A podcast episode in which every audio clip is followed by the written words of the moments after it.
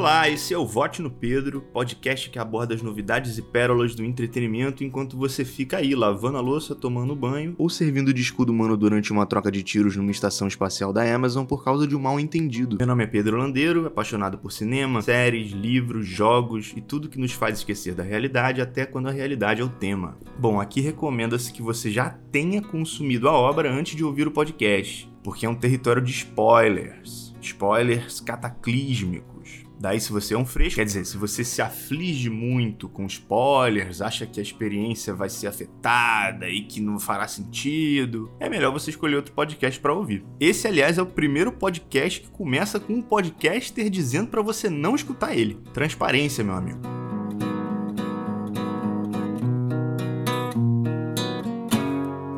Quando eu assisti um filme chamado Sombras da Vida, eu fiquei impressionado com a ousadia, a narrativa e a temática de David Lowery. Muito por causa desse galego que eu tava na ansiedade para assistir The Green Knight ou Cavaleiro Verde, que saiu nos cinemas estadunidenses no dia 30 de julho com distribuição da A24. A A24 é um notável estúdio nova-iorquino que vem trazendo títulos importantíssimos para o cinema, televisão e streaming nos últimos anos. Entre eles A Bruxa, Projeto Flórida, O Quarto de Jack, O Lagosta, Clímax, Ex Machina, Lady Bird. The Green Knight também conta com a produção da Bron Studios, empresa canadense que é outro nome marcado nos créditos de filmes com projeção internacional e qualidade altíssima, tipo Coringa, Tully, O Nascimento de uma Nação, Judas e o Messias Negro, Monstro, que inclusive tem episódio aqui no feed, mas não é tão bom assim. Então, com essa galera reunida, já sabe que o buraco é mais embaixo, né? São empresas relativamente novas no mercado norte-americano de cinema. A A24 é de 2012 e a Bron é de 2010, mas elas já deixaram um nome marcado na história do entretenimento de maneira muito positiva. São empresas que trabalham com um cinema independente de rico, basicamente. Que talvez não seja tão independente. É como se fosse um cinema hollywoodiano com uma outra curadoria, talvez um pouco mais ousada na hora de lidar com algumas temáticas. Tem uma estética e uma filosofia diferente dos grandes estúdios, até por não lidar com orçamentos enormes e astronômicos, mas não deixa de ser comercial também, o que é fundamental para os filmes atingirem bastante público. Premissa: uma fantasia que reconta a história medieval de Sir Gawain e o Cavaleiro Verde.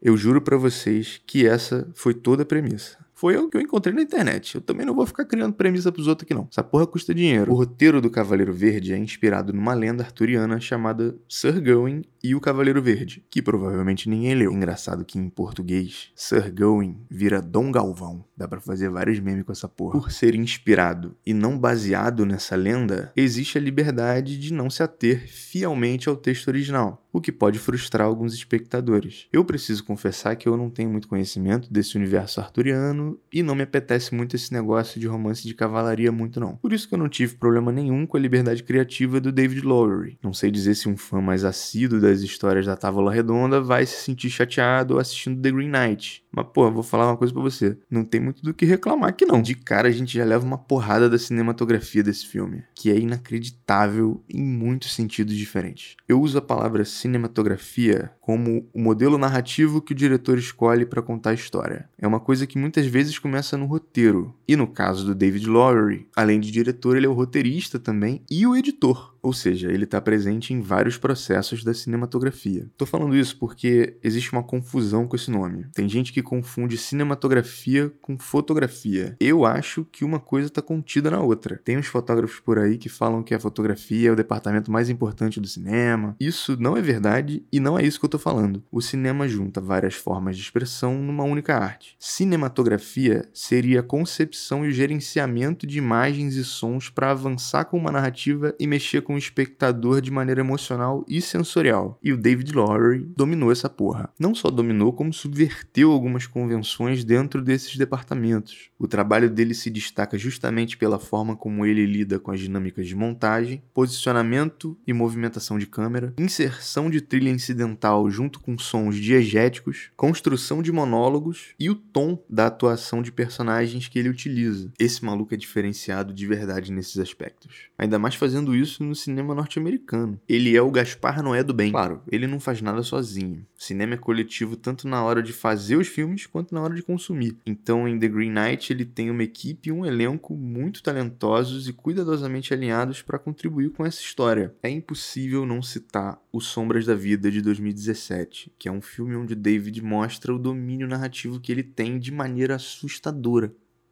E não, não é um filme de terror. Nesse longo ele trabalha alternativas simples para lidar com a temática do tempo sem cair numa breguice hollywoodiana. Uma dessas alternativas é o uso da montagem para trabalhar aspectos diferentes do tema, seja criando umas elipses muito criativas, seja resumindo a vida de um personagem num corte seco. Esse domínio da edição dá ao David uma gama de recursos muito interessante na hora de criar o roteiro e na hora de dirigir uma cena. Isso se vê em Green Knight também. Esse maluco adora um plano sequência. E o plano sequência não é nada menos que a montagem sendo aplicada dentro da cena, sem corte, mas com um ritmo coreografado. Um cara que tem algo parecido com isso é o Daniel Rezende, diretor e montador brasileiro, também muito talentoso. Um outro exemplo muito maneiro é o Steven Spielberg no Resgate do Soldado Ryan. O Sombras da Vida tinha uma pegada mais minimalista, porque o David tinha um orçamento de 100 mil dólares.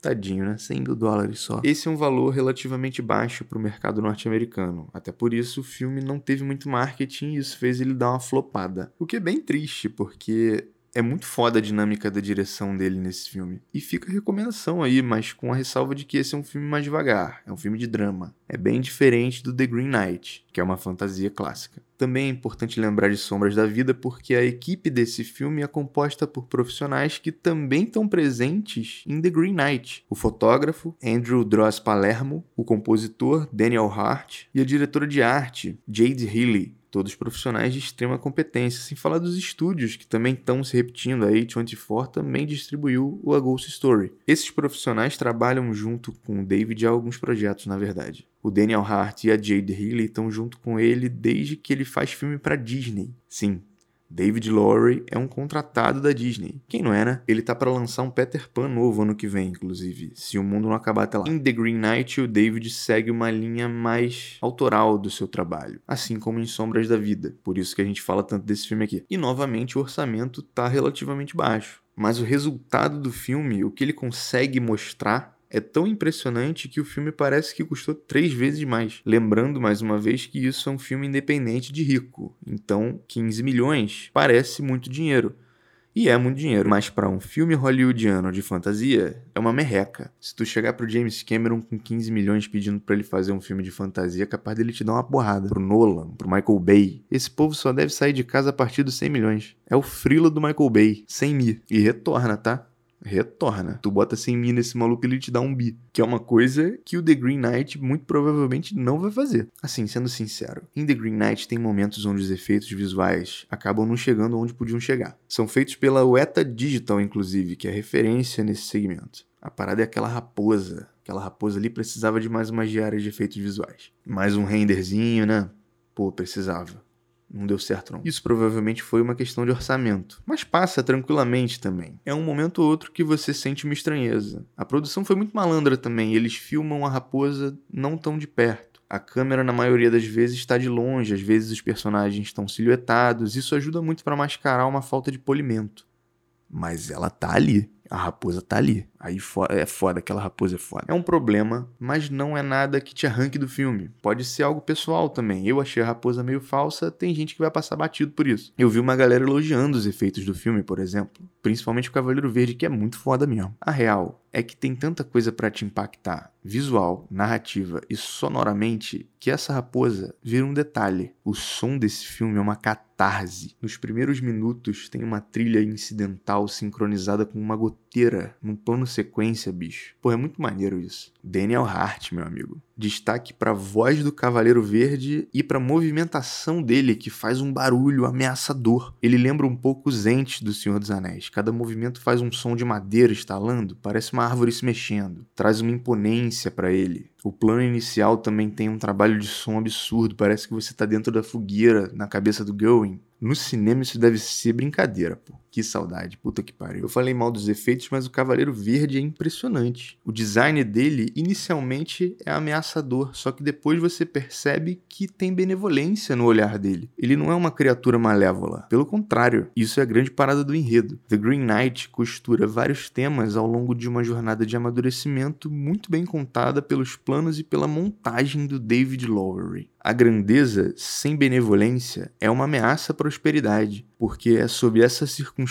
que a ganância e a vaidade tomam conta da mente e o poder acaba cegando o homem. Nisso os erros são empilhados como as pedras das ruínas de um antigo império. Esse é o ponto central da jornada de Sir Gawain, interpretado pelo brilhante Dave Patel. Dá para resumir tudo isso dizendo que é sempre bom manter a cabeça no lugar ainda mais se tu for político. Interessante perceber que ele não precisava ter arrancado a cabeça do Cavaleiro Verde naquele Natal. Ele podia ter dado só um cascudo, pô. Mas a ganância acaba fazendo o homem não só tomar a decisão terrível, como faz ele querer mais do que o necessário. Essa ação do Going contribui para outra discussão abordada em The Green Knight, que é novamente o tema ambientalista do homem que não sabe lidar com o uso dos recursos naturais de maneira sustentável que nunca fica satisfeito com a riqueza que consegue tirar da terra, que por sua vez oferece seus frutos de bom grado, mas cobra do homem a longo prazo. Esse é um tema presente em outras obras desse ano, Sweet Tooth, e o próximo Duna também tem uma temática ambientalista forte, e tem episódio desse podcast sobre essas duas obras aqui no feed. Tenha paciência com o episódio de Duna. A falta de benevolência também acaba fazendo com que muitas vidas sejam perdidas em guerras, perdidas para fome, para as condições sanitárias desfavoráveis, tudo isso porque o acúmulo de poder é mais importante que o bem-estar da sociedade para aqueles que estão tomados pela ganância. Se um líder de Estado não pensa nas vidas que ele pode perder por causa de uma má gestão,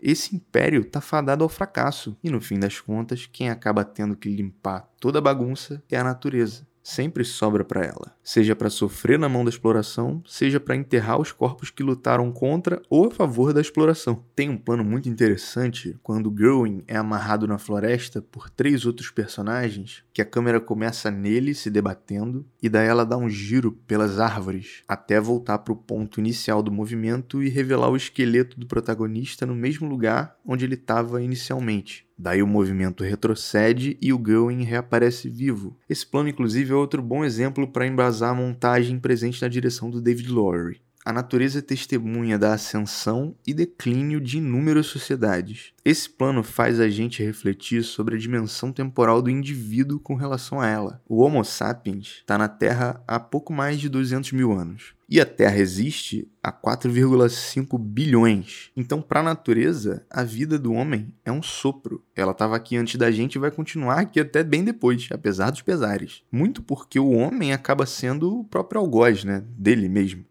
É o que o monólogo da Alicia Vikander deixa explícito de maneira brilhante. Verde é o que fica quando o fogo se esvai, quando a paixão morre e quando morremos também. Esse verde ultrapassará tua espada, teu dinheiro, tuas muralhas e tente o quanto quiser. Tudo que ama sucumbirá a ele. Tua pele, teus ossos, tua virtude.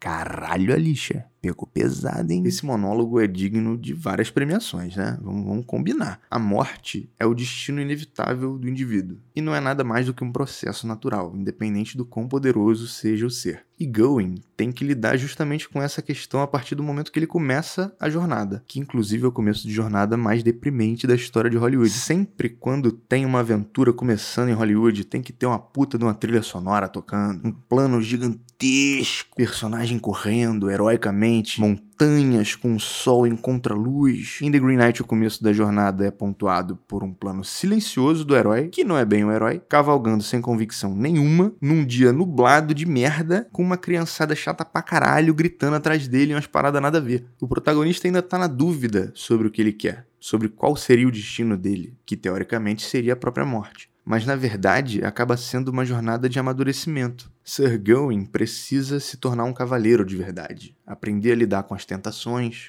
com os privilégios, com as inseguranças, com responsabilidade. Precisa finalmente encontrar coragem para honrar seus compromissos, o que muitas vezes não é uma escolha confortável. E Sir Gawain só se torna cavaleiro a partir do momento em que ele não precisa mais da proteção da própria mãe, a partir do momento em que pensa nas consequências de uma vida levada com base nos privilégios de uma classe social quase onipotente, a partir do momento que se percebe indigno do próprio destino e prefere optar pela morte, evitando assim mais sofrimento tanto para ele quanto para todos os que dependeriam dele, e evitando mais destruição da natureza em batalhas ou exploração de recursos. E é nesse ponto que ele consegue atingir a tal da benevolência, pensando no próximo ao invés de pensar somente em si em primeiro lugar, percebendo seus erros passados e futuros. Essa, obviamente, é uma mensagem cristã e faz todo sentido porque esse filme adapta uma lenda arturiana. O Gawain lida com pecados capitais ao longo da jornada. Mas é importante lembrar que o conceito de benevolência e de pecado também varia muito de acordo com a cultura, o que não invalida a mensagem do filme, só não permite que ele seja universal. Ou pode até ser que seja, e eu tô sendo chato pra caralho. Tem uma questão com o feminino também. A presença das personagens femininas na jornada de Gawain é o que dita muitas vezes o posicionamento dele. Desde o momento que ele acorda no começo do filme até o momento que ele toma a decisão de enfrentar o seu destino com o Cavaleiro Verde libertando ele da morte elas estão sempre interferindo positivo e negativamente na jornada dele. E ele ainda tem uma filha que aparece nos créditos finais. Eu confesso que não entendi qual é dessas personagens, mas com certeza tem milhares de leituras possíveis, porque esse é um filme que vai depender do espectador para completar a experiência, seja por reflexão, seja por debate, por consumo de conteúdo sobre ele, e também a carga cultural do espectador, né? Eu não sou o dono da verdade, eu consigo passar só a minha interpretação, correndo o risco de falar uma quantidade insana de merda, mas faz parte do processo processo. Quem tiver opiniões aí sobre as personagens femininas, o que, elas estão fazendo nessa trama, qual seria a função delas, narrativa, manda lá no meu Instagram, arroba vote no Pedro ou arroba Pedro Landeiro. As atuações desse filme estão num nível muito alto também. Alicia Vikander faz duas personagens que, se tu der um mole, tu nem percebe que é a mesma atriz. Dave Patel tá sendo muito elogiado pela crítica também, estão dizendo que é a melhor atuação da carreira dele. Eu ainda acho ele melhor no Quem Quer Ser um Milionário, até porque o Going não é tão maneiro quanto o Jamal mal. Mas realmente está tudo acima da média aqui. É um filme feito com muito cuidado em cada departamento. Tem até um marreco saindo na porrada com cabrito, mano. David Lowery dirige até marreco, mano. Eu preciso confessar que para ter acesso a esse filme, eu acabei cometendo um,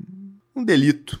Pois é, eu lancei o torrent brabo. Mas é foda também, pô. Tô quietinho aqui na minha, fazendo minha quarentena, tentando fazer o máximo que eu posso. Queria muito ver esse filme. Queria ver esse filme no cinema, mas não tem como. É impraticável. E ainda nem lançou no Brasil, na verdade. Esse filme só foi lançado na Holanda e nos Estados Unidos. E, pô, apareceu um passarinho aqui também com o link, pô, dando sopa. Aí eu, pô, peguei o link, vi, olhei pra um lado, olhei pro outro. Aí já viu, né? Atire a primeira pedra quem nunca cometeu um crime. Protege os vidros aí. Foda também é que esse filme só foi lançado na Holanda e nos Estados Unidos. E eu acho que ele vai flopar por aí mesmo. Talvez ele reapareça no próximo Oscar, mas isso vai depender muito das movimentações da A24. Eu vi que Sombras da Vida foi lançado no Festival de Sundance e chegou a ser nomeado para o Independent Spirit em 2018. Mas esse foi um filme que acabou não tendo uma projeção tão expressiva. Ele poderia facilmente ter ido pro Oscar de 2017, por exemplo. Pelo menos para ganhar um pouquinho mais de exposição, pô. Eu acho que deu merda também, porque na época